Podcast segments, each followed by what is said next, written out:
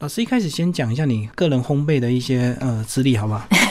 其实我从小还是小学生的时候，我就发现自己对这一块领域非常的热爱。那因为那个时候家里突然呃，爸爸买了一台那个烤箱，然后也是微波炉，好，然后他附赠了一个那个日文的食谱，小食谱就对，嗯，还蛮不算小，应该是蛮大的，对，而且它是中文日文这样子对照的，然后那个时候就被书里面那种精美的蛋糕图片给深深的吸引，从那个时候开始，我就发觉我特爱看食谱书。所以你从很小就开始自己试着做，对。然后那时候你的实验对象有谁？呃，做给谁吃？只有家人喽。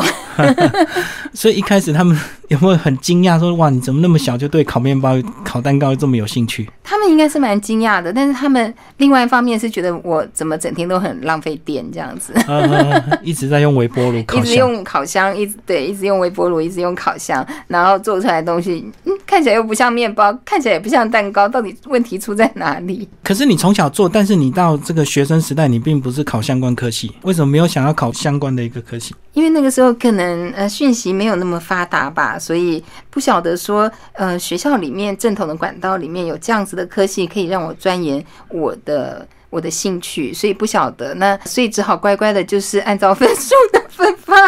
哦，其实现在就有很多餐饮学校啊。哦，对，现在反而是有很多餐饮学校，觉得呃设备都非常的新颖。我去参观过，那我觉得学生真的很幸福，因为里面教授的那个老师呢，都是在社会上还算蛮有名的一一些等级的一些师傅。所以呢，我觉得现在真的很幸福，因为现在网络这么发达。呃，说实在话，年轻人想要找到自己的兴趣跟理想，没有以前那么难。对啊，而且现在这个餐饮科其实它的这个入门的这个门槛也不太高，所以其实你只要有心，你考进去之后呢，就可以开始从事相关的。但是是不是因为进去的门槛并不是那么高，但是相对你出来之后，其实要找到一个真正很棒或者是能够做很久的工作，相对不是那么容易，对不对？嗯。好像是对，因为就是像那个主持人讲的，门槛不高，所以进去的时候，我觉得现在年轻人的问题可能是心浮气躁，因为他们都还搞不清楚自己的方向跟理想是什么，然后再加上现在资讯太多了，然后会分散他们的注意力，反而你就没有办法专心在研发自己的兴趣这一块。而且我觉得有这个烘焙学校之后，它的好处比。过去那种传统呃老师带徒弟那种好很多，会加快你的一些速度。因为以前如果你去，比如说你去这个面包店呢，去当做这个助理，你可能光是一些基本动作就要重复做个半年一年，才能够进阶到下一个阶段呢。对，就是这样子。我那个年代呢，就是觉得说，一个女孩子如果真的要进去面包店上班的话，好像会被别人。觉得很奇怪，异样的眼光，异样的眼光，对。而且那个年代那么网络不发达的时候，我跟同年龄的朋友分享说我喜欢做烘焙这件事情，我觉得很丢脸，因为他们喜欢的都是时尚，都是衣服，都是包包，都是鞋子。可是我那些东西我完全沾不上边，无感。对。然后我跟他们说我喜欢烤蛋糕的时候，我觉得。看到他们的眼光是觉得很奇怪的，所以我都只能默默的认为说我是一个很奇怪的人这样子，然后甚至也不敢进去面包店或是 或是饭店的那个厨房来说我想要做这个。对，而且那时候几乎都是男生的天下，因为有时候难免有要扛一些食材，他们就觉得女生很柔弱这样子。可是是是真的，因为厨房真正的厨房那个锅盆啊真的很重。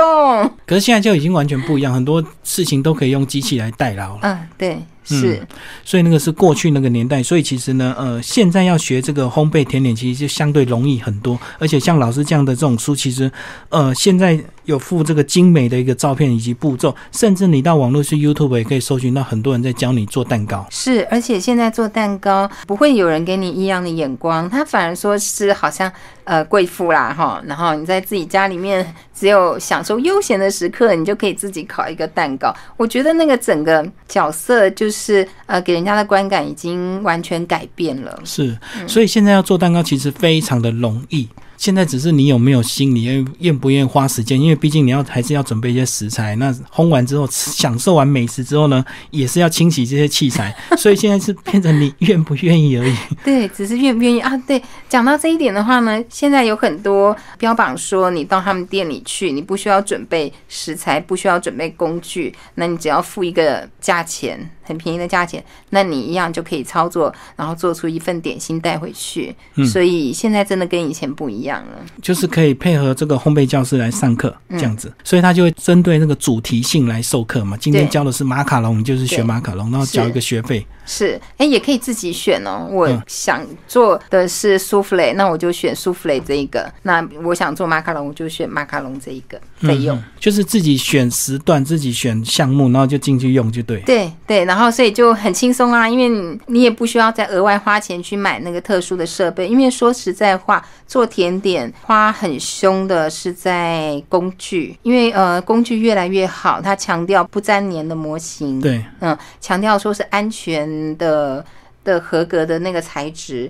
所以呢，工具会买的很凶。一刚开始的时候，那如果说你到外面的烘焙教室去的话，那这些就不是问题了，因为你不需要再另外。采购那些工具，所以等于你是跟他租一个时段做你想做的蛋糕，但是前提要你会做嘛，对不对？哦，那他反正现场有老师教啊，你就现场不懂就什么就问就对。是，所以这也是新的一个模式，这样。对，这是一个新的新兴的行业，还蛮多受到蛮多年轻人，尤其是像大学生啦，或者是高中生啦这个年龄层的。他们特别喜欢，因为有小女生嘛，总是喜欢做一个什么巧克力啊、蛋糕啊，送给自己心仪的那个对象。自己做跟动手买不一样啊，哦，自己做的那种诚意就是完全不同。嗯，而且你知道里面的这个内容以以及这些配料的这些原理原则，你就比较能够讲出为什么这样做，或者是这样会不会比较好吃。是对。好，那再回头谈到老师这个，后来你虽然没有念相关科系，可是后来怎么样又继续来一直延续你的这个烘焙以及这个呃甜点的这个兴趣？因为呃，在学校台湾的学校毕业以后呢，我那个时候就直接到瑞士去念旅馆管理了。那所以其实也并不是说没有相关。那到了瑞士念旅馆管理的时候，一样呃也有机会到在学校的厨房实习。那发觉自己还是很喜欢做料理跟烘焙的这个这个事情哦，可能太苦命了。所以嗯回来台湾以后就在饭店上班。那在饭店上班，因为真的就像主持人讲的，大家都看我个头很小，就一直劝阻我说不要进厨房。不要进厨房，那个是男人的天下。是，对，就叫我说你穿的漂漂亮亮，蹬着高跟鞋在外面走就好了，很快你就可以升官了哦。那我又一次又被人家给劝说成功了。可是呢，呃，每次只要到休假前一天，我就会跑去我们的那个。西点厨房去找那个师傅，跟他说：“你教我做蛋糕。”私下学就对。对，私下学，然后做好，做好以后，隔天我就拿来给他吃，然后就问他说：“我到底哪里还要再改进什么的？”就利用这种诶 这种方便的门路吧，然后就一点一点就累积自己的呃实力吧，小小的实力这样子。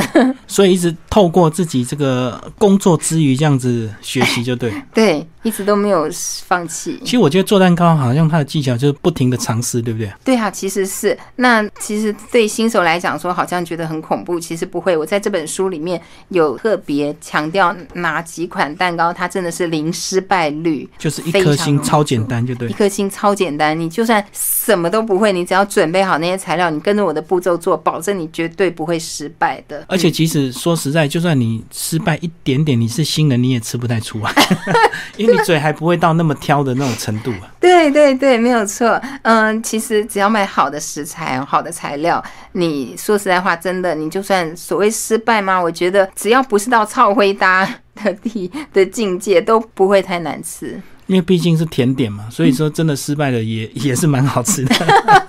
的确是，尤其像起司蛋糕这一款。奶那个呃重奶油起司蛋糕，因为它真的很简单，就只是奶油乳酪软化以后加糖去搅拌。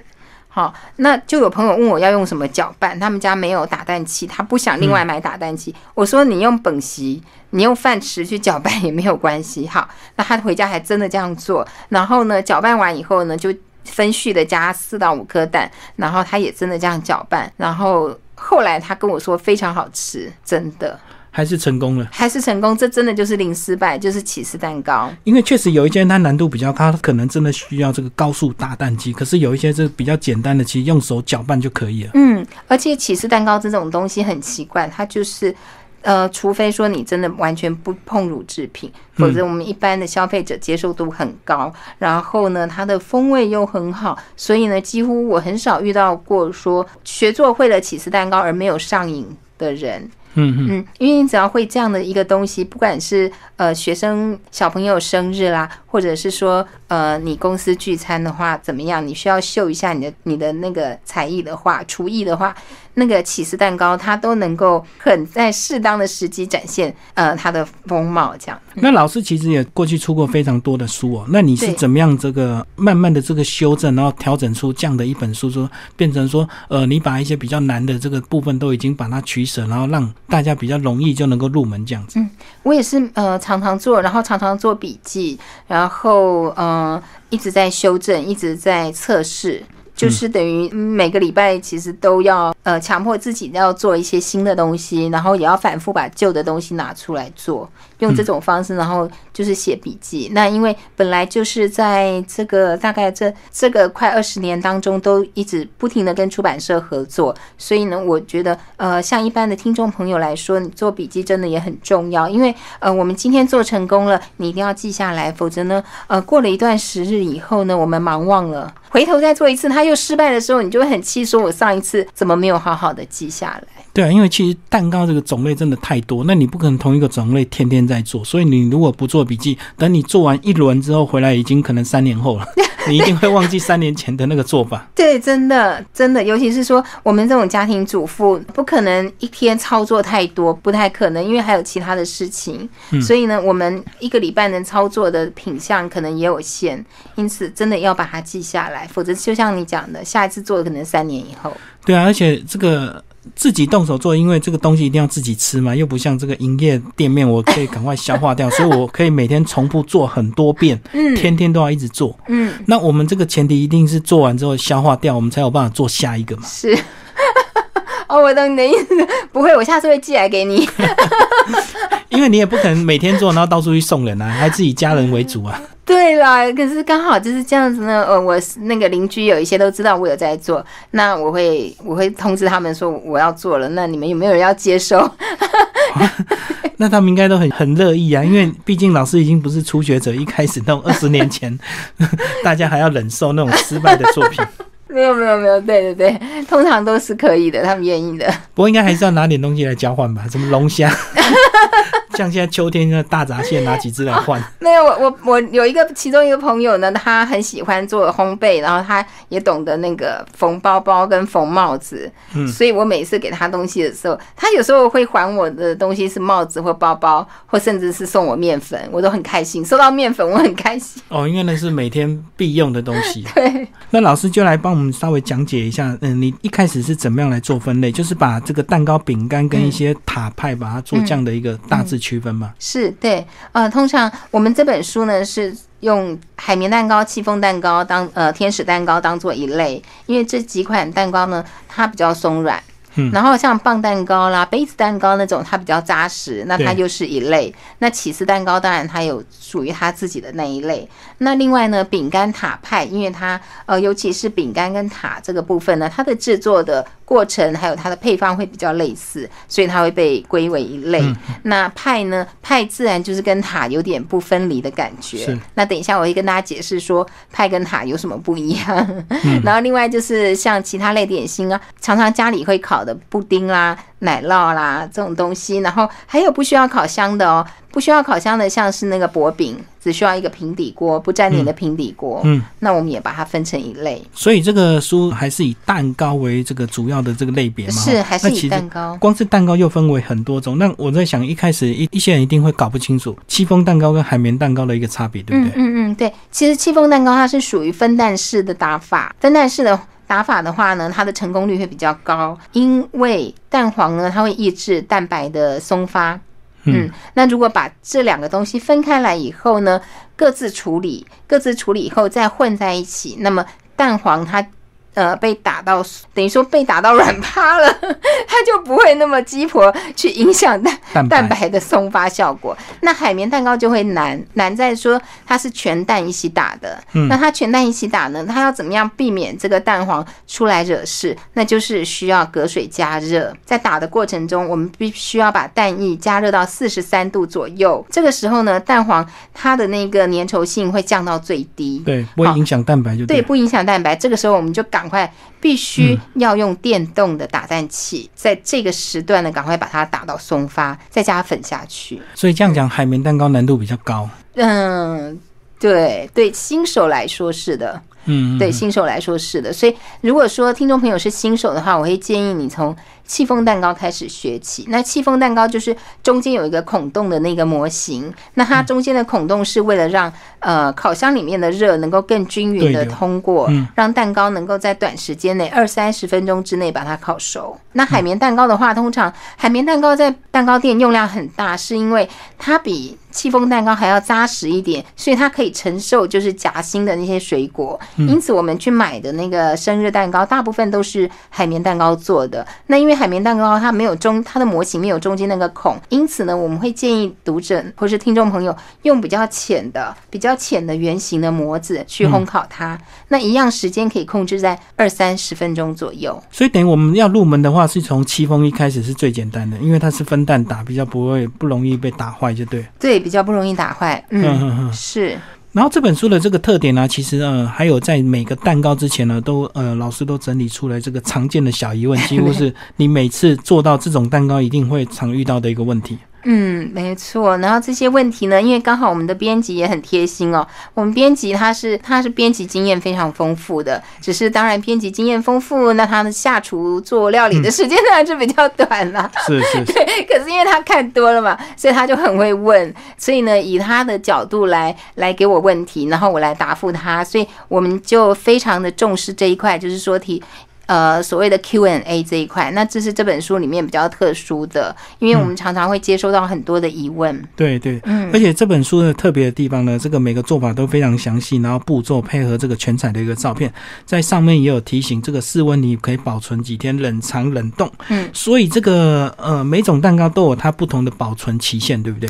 是对，因为呃，每蛋糕的话呢，它的保存应该说赏味期，其实我觉得最好都是在两三天啦，因为我们家庭的冰箱都好像还蛮蛮拥塞的没有这的。么大的空间，所以一般都是要吃这个两三天的冷藏，还是说现烤烤出来热的，还是因蛋糕而异？因蛋糕而异。如果说像是无面粉蛋糕的话，像是苏芙蕾这种东西，它一定是要烤完以后立刻吃，哦因为否则的话，它在短短的十分钟之内它就消耗了。陷下去。对，它就陷下去了。那像海绵啦，我们常常在做的时候，我们其实很多的烘焙朋友，他们都会一次烤一整盘，可能八盘出来。嗯，那它就是降温以后，他会把它包好，丢在它的冷冻库里面，因为这样其实做是 OK 的。是是是，嗯，所以是对因蛋糕有不同的这个品尝，有些适合冰的，有些适合常温的。对对对，那尤其是那个棒蛋糕，如果说奶油很重，那个主持人你应该知道所谓的棒蛋糕。是是，就是摸起来感觉比较油的那一种，嗯因为它是以奶油打发的。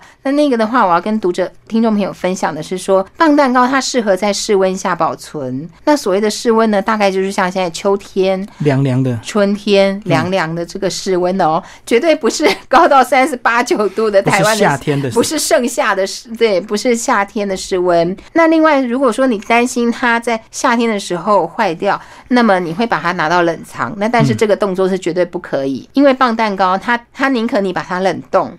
它也不要你冷藏，因为它是面粉跟奶油打起来的面粉，它在冷藏的温度里面容易老掉，嗯，所以就是会变比较难吃。比较难吃。对你宁可把它冷冻，切片了以后包好冷冻，然后每次要吃之前拿出来退冰，或是再稍微烤一下，都会比较好吃。所以不是用微波啊，呃我比较少用微波，因为我们家微波炉被我用坏，所以让它自动退冰就可以了，那自对自动退冰就可以了。或者是烤到有点微温这样。是对哦，原来不同的蛋糕也有不同的保存方式对式。不同的方式。好，那其实蛋糕呢就有很多分类，那听众朋友有兴趣可以找这本书来看哦，其实里面细节蛮多的。那接下来帮我们介绍塔根派这一类的好不好？一般人都搞不清楚塔根派这个都是一块皮，但是差别到底在哪里？差很大，差很大。因为塔皮的话呢，跟饼干皮比较像，它里面呢有糖有蛋。那我们在操作的时候呢，操作的人一定是知道它的差异在哪里。那它吃起来比较疏松，比较香，比较脆。那派的话就不见得，因为派呢它只有面粉，只有水。那早期呢是用白油。那现在呢？政府已经规定好像不能用白油了，所以就是可能只有奶油和少许的盐，它完全没有蛋，而且它的混合方式呢跟塔不一样，因为塔呢会把奶油跟蛋稍微搅拌均匀，微微的发，那是派呢没有，所以派是比较随性的，派是比较随性，就是面粉、水、一点油跟盐巴。因此呢，呃，从外观来看也看得出来，因为太皮感觉上就没有像塔皮那么疏松。是是是，好，那其实呢，这个呃，我们的老师呢，他个人也有经营 YouTube 平台，那听众朋友呢，也可以在他的这个 YouTube 里面去搜寻到一些蛋糕制作的一些呃小短片。老师有定期的这个发布吗？还是随随性的？随性的。然后什么时候会特别想要去做给大家看？是发明新东西的时候才会特别想要发给大家看吗？嗯，应该是就是家事比较不忙，就比较有空的时候。对，所以跟这个研发新产品没有关系。没有关系，就是有空才发就对。对，因为不好意思，我比较居家。那我们来介绍这个，我们每次这个一定都要用到的一些什么吉利丁，好不好？因为我有些听众朋友如果没有。做过烘焙，他应该不清楚这个东西，对不对？对，呃，吉利丁的话，呃，它其实就是猪皮去提炼出来的一种，嗯，一种凝胶，可以这样讲。嗯，那它被广泛的使用在甜点的点心上面。那吉利丁呢，有分片状，又有分粉状。那通常呢，我会跟大家说。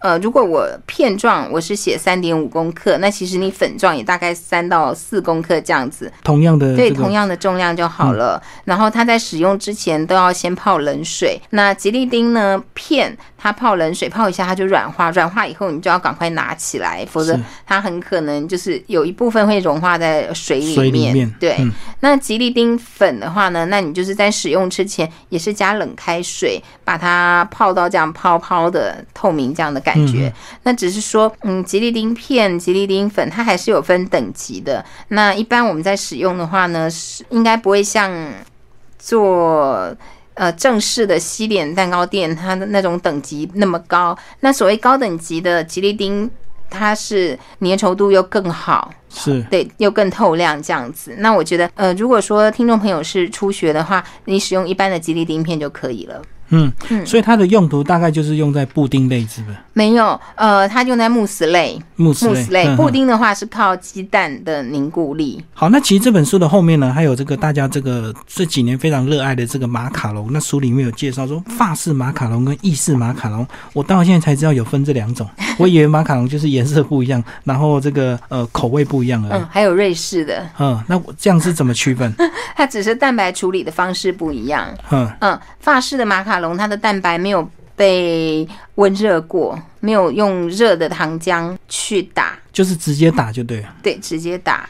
对，那当当然，它直接打，它的困难度比较高。法式的困难度比较高。嗯，对，它需要比较精准的一个打法。然后意式的话，成功率比较高。那主持人看书应该就知道，意式的长得比较漂亮，意式的长得比较漂亮。所以这个意式好像是我们房间常常看到那种马卡龙的样子。对，因为几乎所有大部分的人都是做意式的。那意式的话，它必须要煮一个糖浆，煮到一百二十一度，然后再把这个糖浆倒到那个蛋白霜里面去打，打到这个蛋白霜 warm up，就是说变成温温热热的蛋白霜这个动作。那这个的话，我会建议初学者就不要尝试，不要一下子就跳进来这个马卡龙这样子，除非说你今天是去烘焙教。室，然后有老师在旁边，对，一步一步的教，否则在家里面的话，很可能一个人摸索会失败。那如果说你呃真的对这个很有兴趣的话，可以从书里面的另外一个蛋白霜的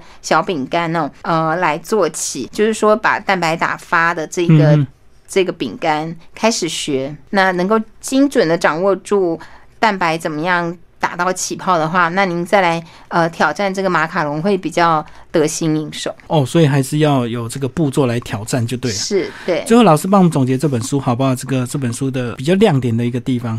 比较亮点的地方，就像是我有介绍那个手绘的那个饼干，现在小女生都非常喜欢，就是好像手绘的彩绘饼干那个部分。那彩绘饼干呢，它也是用了蛋白，还有很多的糖粉，还有一些色素。